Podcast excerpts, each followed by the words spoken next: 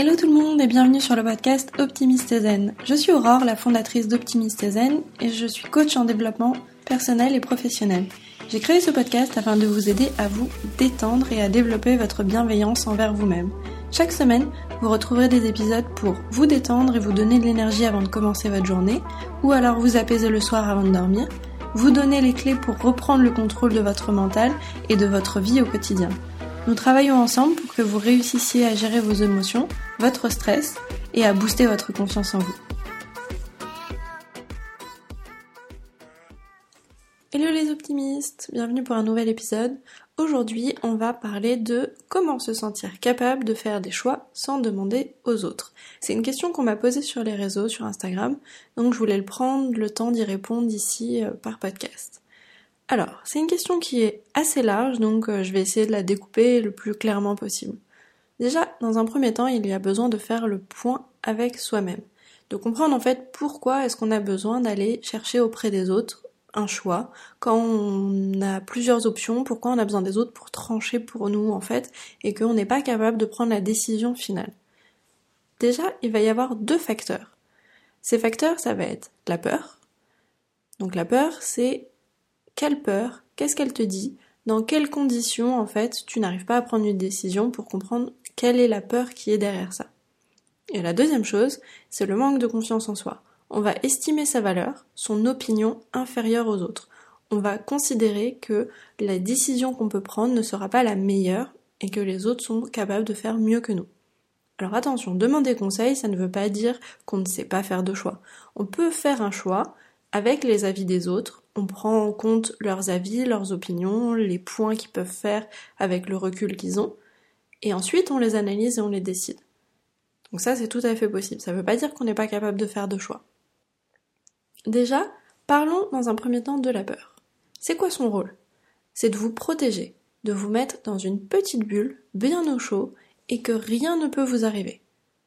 Moins vous en faites, plus vous fermez cette petite bulle et plus vous êtes effrayé, que ce soit du monde, que ce soit des autres.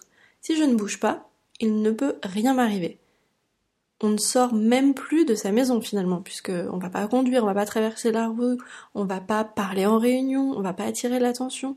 Le but c'est de rester le plus immobile possible, de surtout pas faire de nouvelles choses, car là, dans ces cas-là, on pourrait se mettre en danger. Et la peur, elle, elle nous met dans cette bulle et elle veut qu'on y reste ça va aussi créer, ce qu'on appelle des croyances limitantes. Ces croyances limitantes, c'est des pensées que vous considérez comme vraies, qui sont une vérité pour vous, euh, voilà, c'est vrai de chez vrai, mais qui entravent vos décisions et qui vous empêchent de faire différentes actions. Comment mieux comprendre ces peurs qui vous limitent? Alors moi, ce que je fais en coaching, c'est le scénario catastrophe. Alors je vous préviens tout de suite, il est difficile et ça va être désagréable à entendre. Comme ça, les choses sont dites. Mais reste un peu, tu vas voir, c'est intéressant à utiliser. Donc par exemple, si quelqu'un me dit voilà, euh, j'aimerais quitter mon travail. Ok. Et qu'est-ce qui se passe dans ces cas-là si tu quittes ton travail? Donc là, n'oubliez pas, on déroule le scénario catastrophe. Bah j'en trouve un nouveau. Mais le problème c'est que j'ai peur de la période d'essai. Ok, et du coup ta période d'essai, ça, si elle marche pas, qu'est-ce qui se passe? Bah j'ai plus de boulot. Et moi, ce que je fais, c'est le et après. Donc, je demande à la personne, et après, t'as plus de boulot.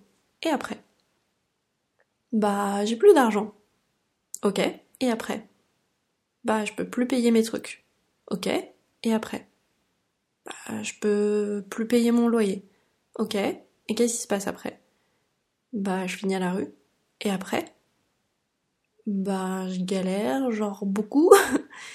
et après bah je mange plus, je galère, euh, bah je sais pas, euh, je finis par mourir.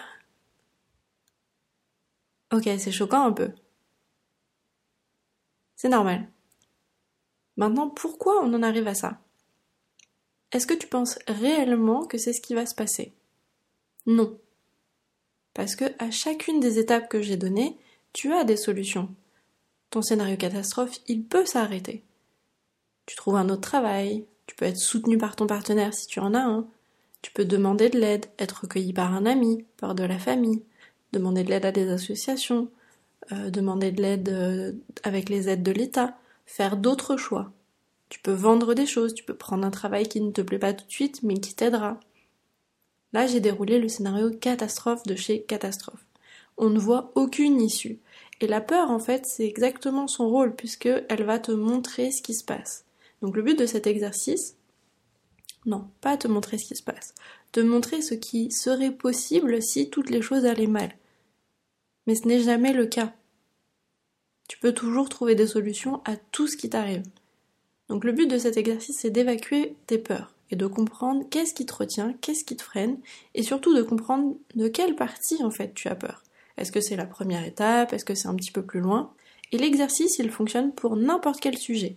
Donc là, j'ai pris l'exemple du travail, mais vous pouvez prendre ce que vous voulez. Mais l'information qui est intéressante, c'est que la fin, c'est toujours la même. Parce que la peur a un rôle protecteur, mais au sens primitif du terme. Si vous êtes face à un ours, vous aurez peur. Mais vous évaluerez rapidement vos options, et vous arriverez à deux choix.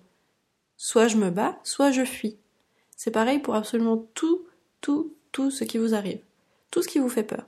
Soit vous décidez de le combattre, et vous trouvez une solution, soit vous fuyez. La deuxième chose qui vous empêche de prendre des décisions par vous-même, c'est que vous ne vous faites pas confiance. Vous ne considérez pas avoir les capacités nécessaires pour prendre cette décision. Du coup, vous allez aller la chercher ailleurs. Vous chercherez les compétences auprès de quelqu'un d'autre, quelqu'un qui va être plus gradé, qui a un meilleur diplôme, quelqu'un qui connaît mieux le sujet, quelqu'un qui a plus d'expérience. Et c'est pas un problème d'admettre qu'on n'a pas les capacités de décider quelque chose, c'est ok. Il nous manque des informations, on va les chercher auprès des personnes qui peuvent nous les donner. Par contre, si on le fait pour tout, son plat au restaurant, un vêtement, puis qu'on monte sur des choix plus importants, un diplôme, un travail, une société, voire même une relation amoureuse ou un lieu de vie, alors là on passe un cap qui devient énergivore pour les autres et même pour nous. Pourquoi dans ces cas-là? On demande aux autres de choisir pour nous. Et s'ils ne le font pas, alors là on s'énerve. Bah contre eux, pas contre nous du coup. Et là c'est la cerise sur le gâteau, puisqu'on s'énerve que l'autre ne peut pas régler notre problème. Du coup vous comprenez que une fois, deux fois, trois fois, ok. Mais on finit par générer de la tension chez l'autre. Et au bout d'un moment il finira, soit poliment, soit peut-être pas, par nous dire de nous débrouiller tout seul. Dans ce cas, qu'est-ce qu'on fait? Eh ben on prend le temps on prend le temps de comprendre quelles compétences on est allé chercher chez l'autre, ou en tout cas quelles compétences on veut aller chercher chez l'autre, et après on a plusieurs options qui s'offrent à nous. Soit on se forme pour acquérir cette compétence, soit on demande des conseils, mais sans en abuser. Et surtout on travaille sur sa confiance en soi. Pour ça, on a besoin de faire des activités de manière répétée, de réussir ces activités, de réussir des actions, de réussir des nouvelles choses, pour avoir un, regard qui est de plus en plus positif sur soi. On a besoin de prendre du temps avec soi-même. Donc là, les deux situations que je vous ai expliquées, que ce soit les peurs ou le fait de booster son estime de soi, c'est prendre du temps avec soi pour comprendre pour quelles raisons on va absolument chercher chez les autres ce que on pense qu'on n'a pas en fait pour soi-même. Ce qui n'est pas le cas puisque vous avez tout à fait la capacité de prendre des décisions pour vous, vous avez tout à fait la capacité de choisir différentes choses dans votre vie. Vous n'êtes pas obligé de commencer par des choses extrêmement difficiles. Par exemple, je vais donner l'exemple du plat au restaurant. Faites ce test. Quand vous êtes dans un restaurant, il y a eu des, des études, des petits tests qui ont été faits pour voir quelle personne choisit et en fait lead les autres à choisir un certain plat. Choisissez sur la carte pensez au plat que vous allez prendre, et une fois que les autres vont dire leur plat, réfléchissez à est-ce que vous gardez le même plat ou est-ce que vous le changez. Parce qu'il y a une partie d'influence, et il y a une partie aussi de rattachement social. On veut faire partie du groupe, on ne veut pas en fait s'éloigner du groupe et prendre un choix qui va être trop éloigné.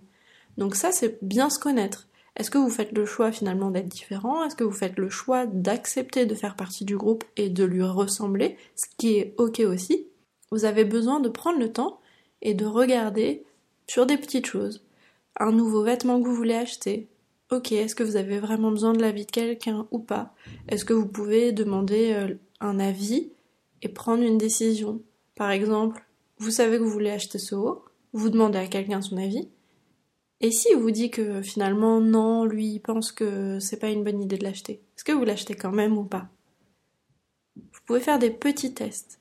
Et plus vous faites des petits tests, plus vous pourrez augmenter le choix d'un film, le choix euh, d'un livre, le choix d'une série, et ainsi de suite. Faites grandir. Une activité que vous allez faire pendant toute l'année, un poste, une nouvelle société dans laquelle vous voulez travailler.